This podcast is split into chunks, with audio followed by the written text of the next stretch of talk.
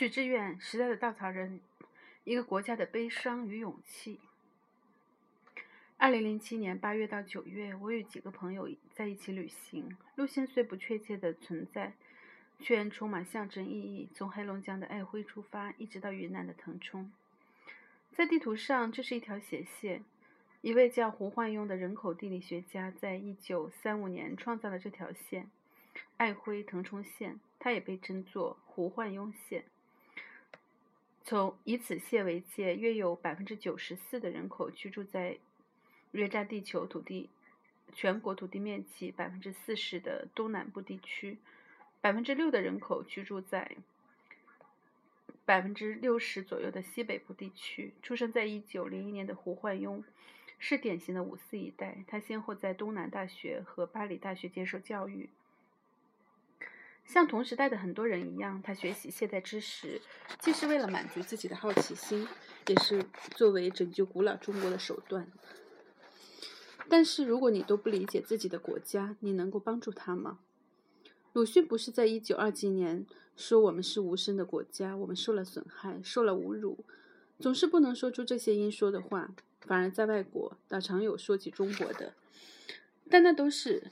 不是中国人自己的声音，是别人的声音。胡焕庸相信人口与地理是了解中国的重要角角度。地处地球上这条斜线，不正说明了为何中国是如此的拥挤，人口压力这么大吗？深入了解自身，既有助于我们对现实做出判断，也能从我们昔日的经验中获取某种精神与智力的鼓舞。所以，林语堂在一九三四年手不停歇的写作。无国无民，中国历史悠长，曾经无比的辉煌，也有很多弱点，但它充满了韧性，总是能从挫折中复原。所以，历史学家雷海宗在卢沟桥事变发生时，完成了中国文化与中国的兵的主要部分。他将一九三七年的抗日战争比作将近一千六百年前的淝水之战。上一次战争标志着中国的再生，以南方为代表的新文化主导了中国。而抗日战争刺激了中华民族的觉醒，他多少相信这次战争是一剂泻泻药，帮助中国摆脱痼疾，重新获得勃勃的生机。这些片段总是让我动容，他们让我看到了一个国家、一代人在面对巨大挑战时所展现的热忱、丰富与深沉。他们的洞察力超越了时间，以至于七十年代后仍滋养着新一代人。今天。尽管经过多次移民，我们的人口分布仍遵循着胡焕庸线的划分，而七十年过去了，啊，对不起，心跳好像有点快。而七十年过去了，没有著作比《无国无民》更诚实与美妙的解说中国。其中很多判断似乎是为这个时代而做的。地球上的斜线不可能成为真实的道路，我们的旅行大致沿着它进行。我们乘坐长途公共汽车经过东北的黑土地，在山西隆重的烟尘中穿行，在秦岭中绕来绕去后，抵达了风物不同的汉中，然后从川北的绵阳到成都平原，最终进入云南。我们路过很多小城，和形形色色的人谈话。我们迅速忘记了试图通过这条胡焕庸线来了解中国本质的宏大愿望。但是和这些不同土地、不同人的接触，却带给我某种更细微的触动。他们每个人都经历着时代的迅速的变迁，种种的社会运动。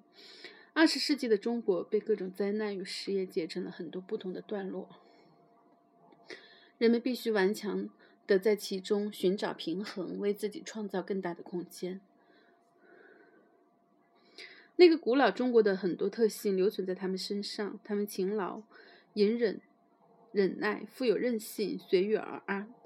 另一方面，最近一个时期的气质也改变了他们。他们渴望各种新生活，不害怕流动性，甚至打弹妄为。他们也不再做，不再能做到精神上的自足。这次旅行或许浮光掠影，观察或许不够深入，但我试着打破自己思维正在形成的某种僵化。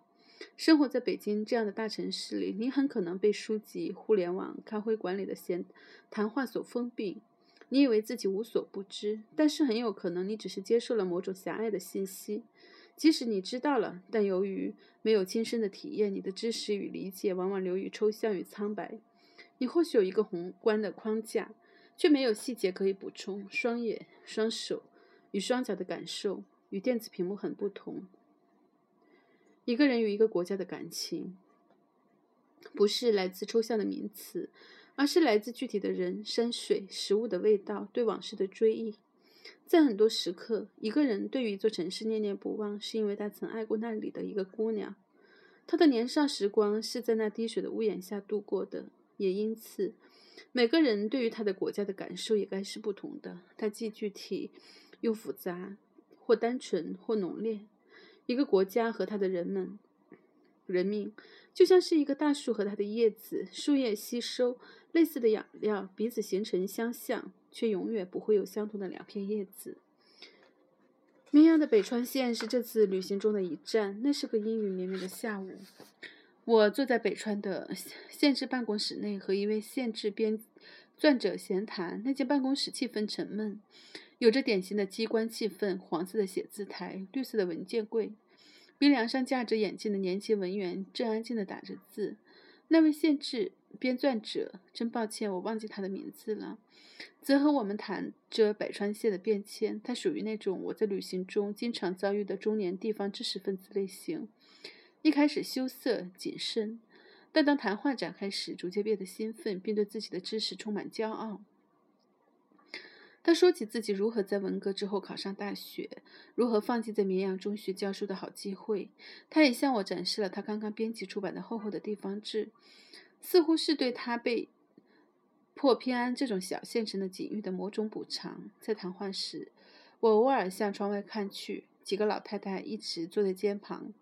他们的藤椅和他们的年龄一样的老。然后，这位业余却热忱的历史学者还带我们到办公室对面的新政府大楼前的广场。一座大禹的雕铜雕像矗立在那儿。这是座新的县城，带有中国很多新县城市的特征：平庸、廉价的簇新，看不到历史的痕迹。和途经的许多小县城一样，我觉得自己可能永远不会再来了。但是。五月十六日的下午，我又来了。在从成都前往北川的路上，我想起这位喜好写散文、读历史的仁兄。在途经安县时，我们的车被拦下。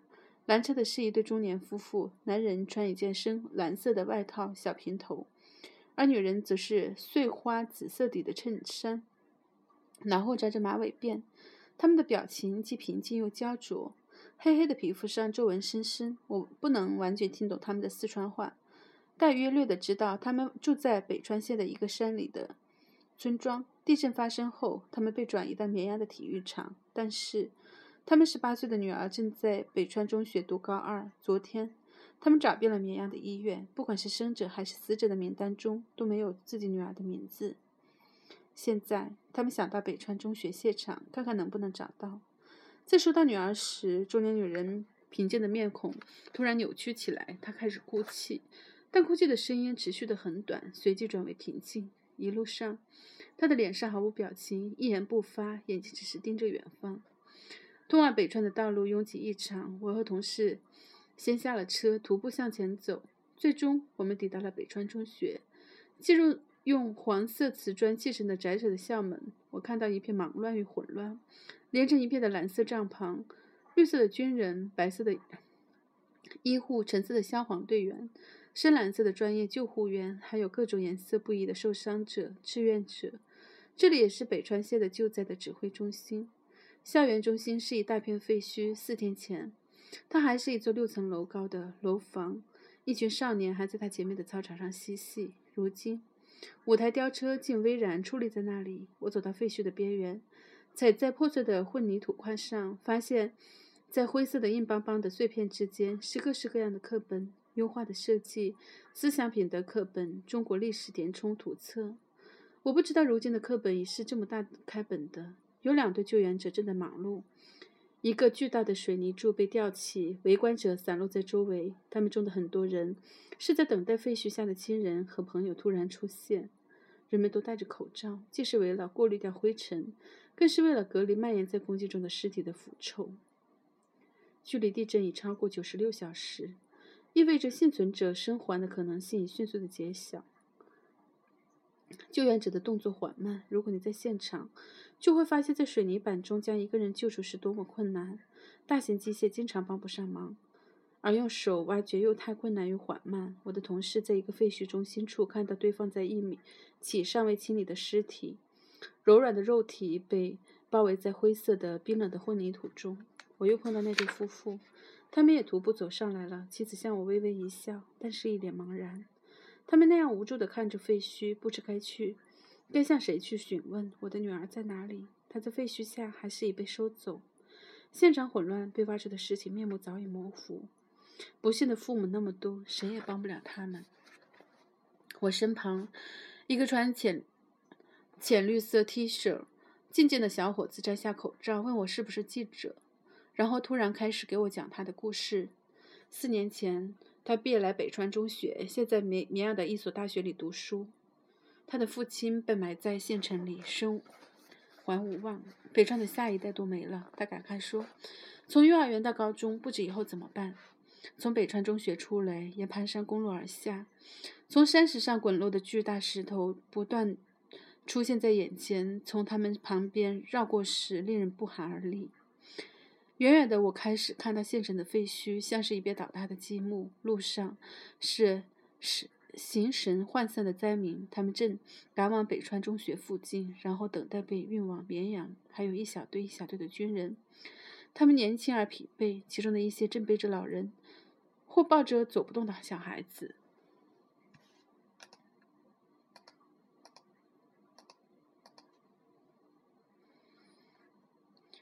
当我走到县城时，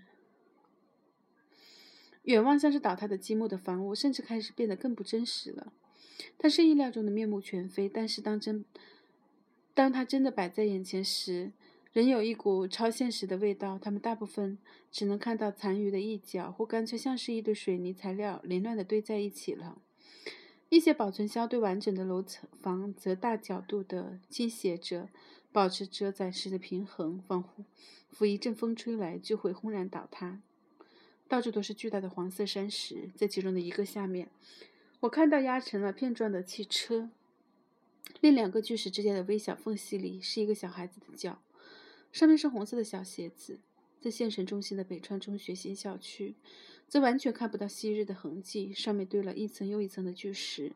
唯一可见的是仍然飘扬的国旗，一个弯斜的篮球架，以及白底黑字的校牌。去年八月我走过的街道早已难辨。最终，我找到了那个下午聊天的办公室，它也严重的坍塌，而坐在对面的崭新的县政府也只剩下废墟了。广场上的大雨像倒在地上，依旧是昨日坚毅的神情。广场上散落着矿泉水瓶、废纸、各类垃圾，还有带着血色的棉絮。它是用来裹尸体的。昨天，这里排着几十具尸体。一位摄影记者走到我身边说：“县城空空荡荡的，散发出一种巨大的悲痛和疲惫之后的散漫。一些士兵坐在马路中央，一些人走向另一个方向。偶尔有一具尸体被抬过，一位消毒人员正在上面喷洒消毒液，仍有救援者在营救。”但是，一种巨大的无力感在空气里漫飘荡。人们担心不远处的夜色湖可能会崩溃，滴，瘟疫可能蔓延。我没见到过，我没见到那个地方制作者的踪影，也不知道他日后的继任者该怎样记录北川县二零零八年五月十二日这一天。自从五月十二日以来，我的情绪一直在摇摆。一开始，我无意加入那个迅速蔓延的悲痛与同情的潮流。因为很多情感是不需要立刻表达和证明给别人看的。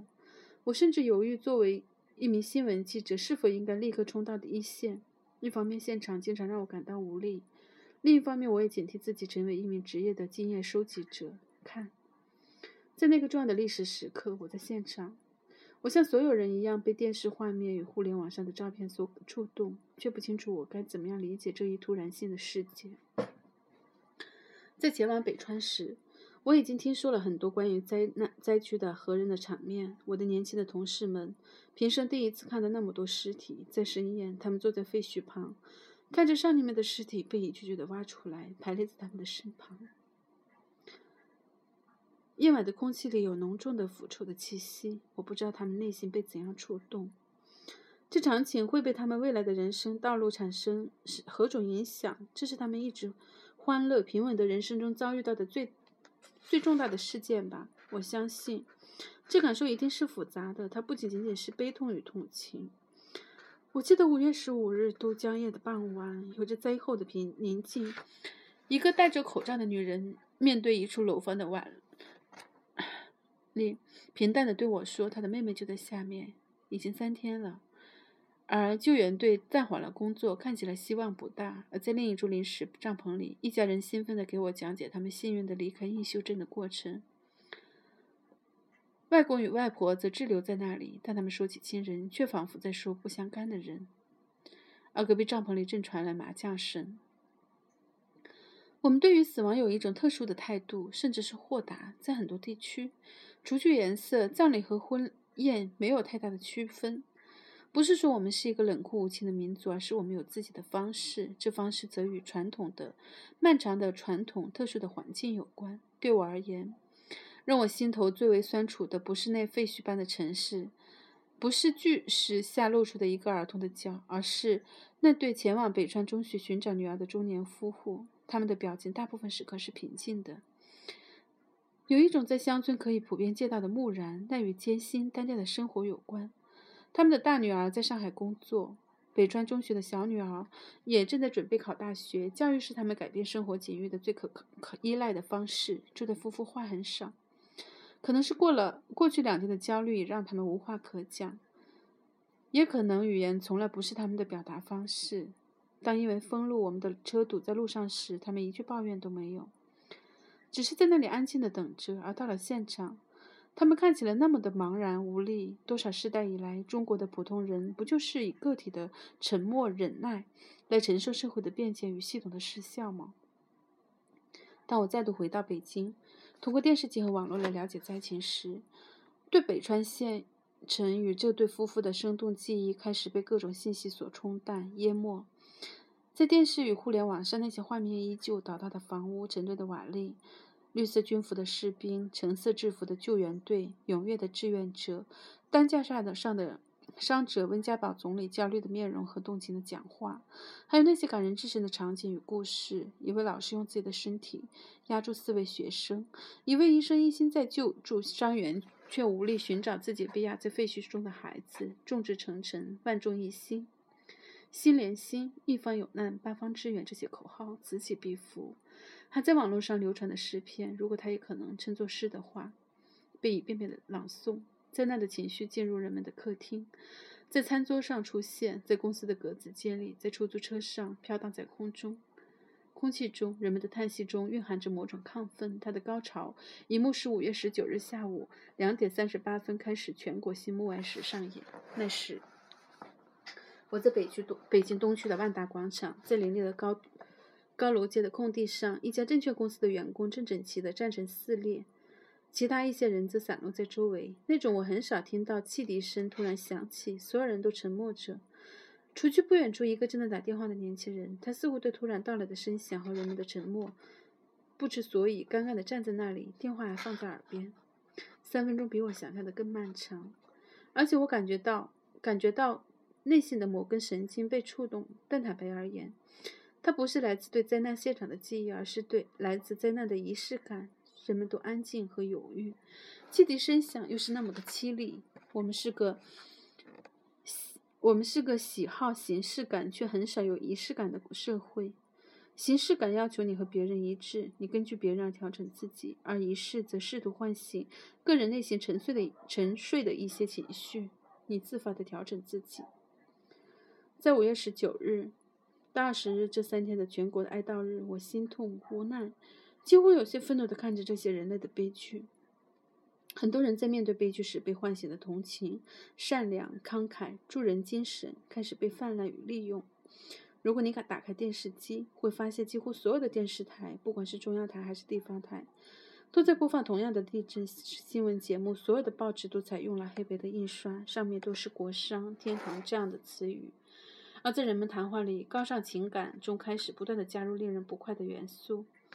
比起沙特阿拉伯的六千万美元，美国的五十万美五十万美元太少。跨国公司的铁公鸡排行榜，冯巩比姜昆更慷慨。于是，那个被很多人痛恨、希望能够被悲剧荡悲剧荡涤掉的无比简单、功利与庸俗的世界观，顽强地再次出现了。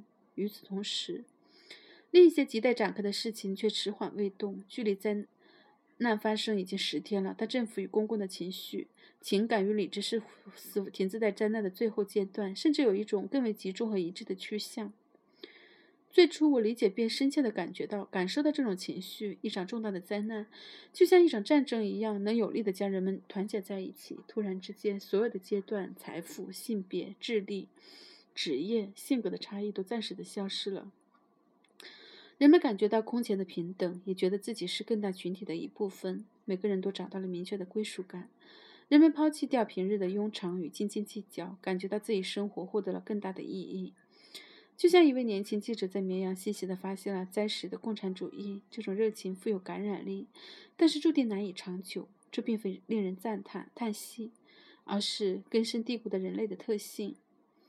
而真正让我忧虑的是，事情已持续至今，但所有的媒体却开始用同一个口径说话，而且所有的私人记忆都变得一样，所有的悲痛情感都被引向“国家真伟大”，所有的悼念、慈善活动都可能变成被形式。化的集体行为时，所有对灾难更宽广和更深入的探讨一概缺席，只有一种单一的悲痛。这样复杂的人群、复杂的社会，面对这样一种复杂的情况，所有人却是万众一心。这些倾向蕴含着我们时代另一场严重的危机——情感与理智的双重的缺匮乏。我们都记得王小波关于芭蕾舞《天鹅湖》的立正再美妙的演出，如果重复让你观看两百遍。最初的美感会迅速的淡化。同样，那些悲剧的灾难画面、感人故事，经过六十个电视台不断重复的播放，它也会让人产生异样的感觉。更何况，那些故事与情感的维度又是那么的单一，总是悲痛、感激与高尚，仿佛一个个丰富的个体都被抽象成某种精神。这样个这种个人故事与记忆的被抽象着，有着想后见的后果。每个人每种感情都是可以被轻易替换的。在此刻，如果你需要的是一种勇敢，那么你可以寻找这个例证；那一刻需要的是惨烈，你可以寻找到那样一幅画面。至于这些具体的人是谁，意味着什么，则反而可能被忘记。这种抽象与被替换感，在普通的公众情绪中也是如此的强烈。对分裂的仇恨。可以被替换成爱国主义，对西方的蔑视可以立刻变成为中华崛起而读书，对灾难的悲伤也同样如此。在九月十，在五月十九日的默哀中，超过一万人在天安门广场上高喊“加油四川，加油中国”。不是说为我们的地区与国家打气不对，而是对于死者的悼念与对国家的拥护不应该被混淆成同一回事。前者是对生命本身的敬意，与其他的因素无关。在某种意义上，我们既没有尊重遇难者，也没有尊重我们自己的内心。如果这种替换一直持续下去，我们就会发现我们难以相信任何东西。造成这种倾向的原因很多，但很有可能难以诚实的面对自身是最初的肇始的原因。就像我在第一部分所提及的，我们每个人或许都是一个大树上的树叶，我们具有相似性，却永远不会出现两片相同的叶子。这也意味着。每个人都有其独特的方式来感知外部世界和自身，有自己独特的表达方式。对于某一个妈妈来说，繁华的王府井是商业中心；而对于她的三岁小女孩来说，那里则是一个到处是腿的地方。她太小了，只能看见好多大人的腿。同样，对于祖国，每个人的感受不同，表达感受的方式也不同。顾鸿铭通过褒扬孔子哲学、女人小脚和嘲笑欧洲人来证明中国的优越性，表达自己对中国的情感。鲁迅则通过不不间断的批评。你能说前者比后者更爱国、情感更深吗？当中日战争陷入焦灼时，你不能要求沈从文、林语堂或是西南联大校园里的学生杨振林、李政道都到前线去。而今天风靡一时的作品《未央歌》，谁也想不到是。那是烽火岁月的记录。对于路桥来说，年轻人的友情、爱情和幻想更重要。这些感受与思想的不同，使国家保持了丰富性。它既为现实生活提供了可多种可能，也为未来的生活提供了更多的参照和鼓舞。我真想象不出，十年后，或许只是一年后，倘若人们想要更多的了解2008年5月12日这场地震，他们能找到什么资料？那浩如烟海的信息都是雷同的，都是浅层反应，普遍的缺乏个性、个体的独特性与生动性。因此，人们不敢或经常忘记了诚实的说出自己的真实感受。一个人对于别人的悲痛无动于衷，令人心痛，甚至可耻，因为他失去了感受力。但倘若一个人假装别人的悲剧就是自己的悲剧，用和别人一样的话来表达自己的痛苦，那么他同样是可疑的。他可能是既虚伪又内内心苍白。我不知道这些质疑是否不合时宜，但那正是我此刻的思想与感受。阿尔伯特·加缪在一九五八年致友人的一封信里曾写道。如果一个人写作只是为了证明一切都搞砸了，那么他索性保持沉默。我理解他的感受。写作就像其他艺术与思想活动一样，应该给予人们以希望。但是，同样警惕的是，我们该给予的是希望，而不是幻象。前者激励人，或者麻痹人。这场地震既是一场巨大的灾难，同时给予我们一次重新审视我们自身、审视我们的社会与国家的机会。人们对这场灾难。做出的反应，像是这个国家的巨大的横切面，从中可以清晰地看到我们面临的重大的巨大问题。这些问题在日常生活中是被遮蔽的。这场悲剧也赋予我们的国家每个个人某种新的情绪感的资源。借助这种资源，我们可能打破昔日头脑的禁锢，或者进行某种新的探索。一个国家的勇气不是表现在。当他跌倒时，立刻爬起来，拍着胸口说：“我没事，我很坚强。”而是他会思考：为何我会摔倒？如何能够避免下一次不因为同样的问题再摔倒？这种思考注定是痛苦而不安的，因为正是自己的弱点总是让人不安，但他值得一做。